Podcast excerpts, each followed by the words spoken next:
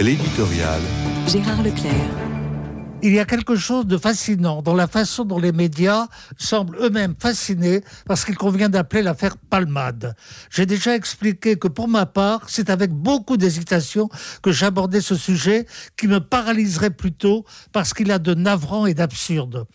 Faut-il vraiment envisager l'idée que cette fascination s'expliquerait par le malaise profond qui affecte notre société une société qui s'éprouverait comme devant le miroir qui reflète son propre désarroi, celui que Frédéric Nietzsche traduisait par le mot de nihilisme.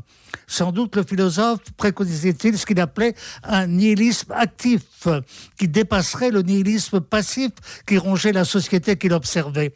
Mais le constat est bien là constat qui contraste avec le prestige qui recouvre un certain culte de ce qu'on appelle la modernité, conçu comme l'âge de l'émancipation la plus large de l'individu.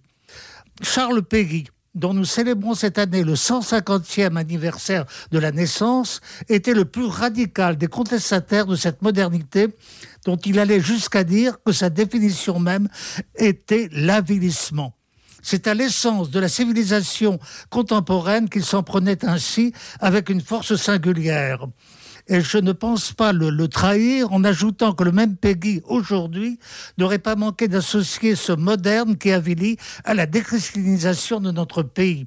Tous les observateurs vraiment lucides s'accordent pour dénoncer une société dépressive qui hésite à choisir ses remèdes entre antidépresseurs et drogues diverses ce n'était pas pour rien que Peggy était aussi le poète de l'espérance chrétienne et le chantre de la paternité.